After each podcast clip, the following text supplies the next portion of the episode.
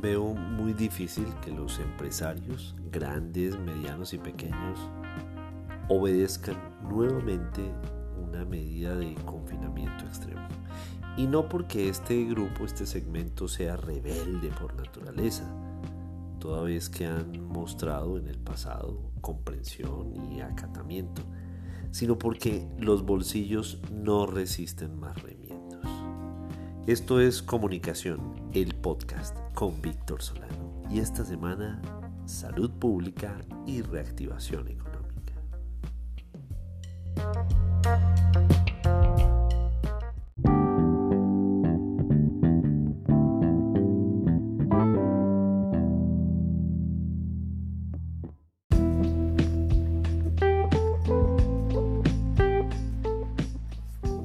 El aislamiento social que fue decretado por el gobierno nacional a mediados de marzo de 2020 como un instrumento para evitar el contagio masivo de COVID-19 fue una medida inesperada por lo inédita, por lo radical y lo colmada de incertidumbre. ¿Fue buena? ¿Fue mala? Honestamente creo que para lo que se conocía de las formas de transmisión del virus pudo ser desesperada. Pero coherente con el tiempo y la situación que se estaba viviendo. Uno de los propósitos de eso fue evitar que la velocidad del contagio, sumada a la severidad de la enfermedad, hicieran colapsar la entonces muy precaria infraestructura de atención hospitalaria. Los indicadores del día en los noticieros, así como el precio del dólar, del valor del barril Brent de petróleo, Revisaban también el número de camas UCI, unidades de cuidados intensivos, que estuviesen disponibles en cada departamento. Entre tanto, las medidas de confinamiento total y cierre de establecimientos comerciales con atención al público, eso, ese cierre lesionó enormemente la salud económica de Colombia.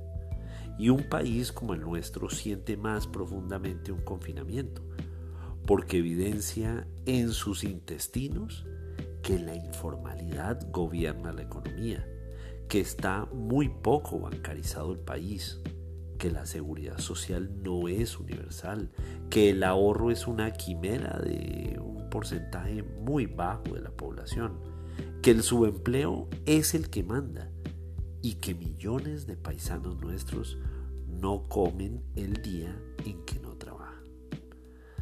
Miren, la encuesta de pulso social que hace el DAN, el Departamento Nacional de Estadísticas, encontró que 6 de cada 10 jefes de hogar consideran que la situación económica del país está peor o mucho peor que hace un año.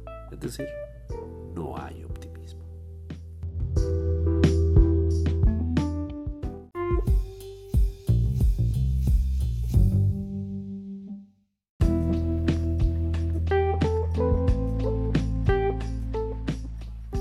Los gobernantes locales se preguntan si deben cerrar los comercios, pero a la vez, ¿cómo hacen para contener la propagación del COVID? Creo que sencillamente hay que aprender a coexistir con el virus, con cualquiera de sus variantes. ¿Y cómo? Tomando todas las medidas de bioseguridad. Miren, hoy en día tenemos un porcentaje muy importante de personas vacunadas con al menos dos dosis en todo el territorio sin contar con los que tienen ya únicamente la primera dosis. Y tenemos también ya una capacidad instalada de camas UCI que no nos deja totalmente tranquilos, pero que por lo menos ayudaría a atenuar una eventual crisis de salud pública.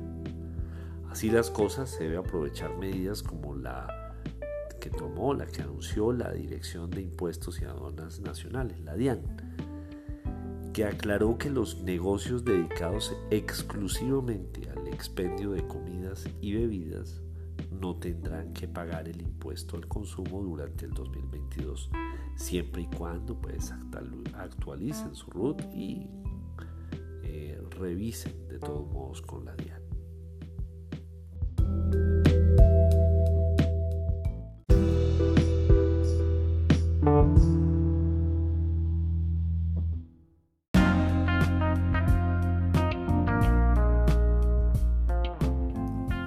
Autoridades, comerciantes y usuarios, sí, todos nosotros, debemos poner de nuestra parte para que conjuntamente se superen las restricciones en virtud de los buenos comportamientos, de los resultados.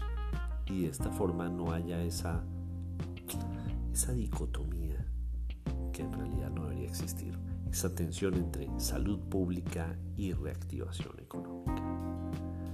Recuerden que en Twitter soy arroba solano y en Instagram Víctor Solano Franco y que este episodio lo encuentran en las principales plataformas de distribución de audio, así como en vanguardia.com. Nos oímos la próxima semana o antes si algo se nos ocurre.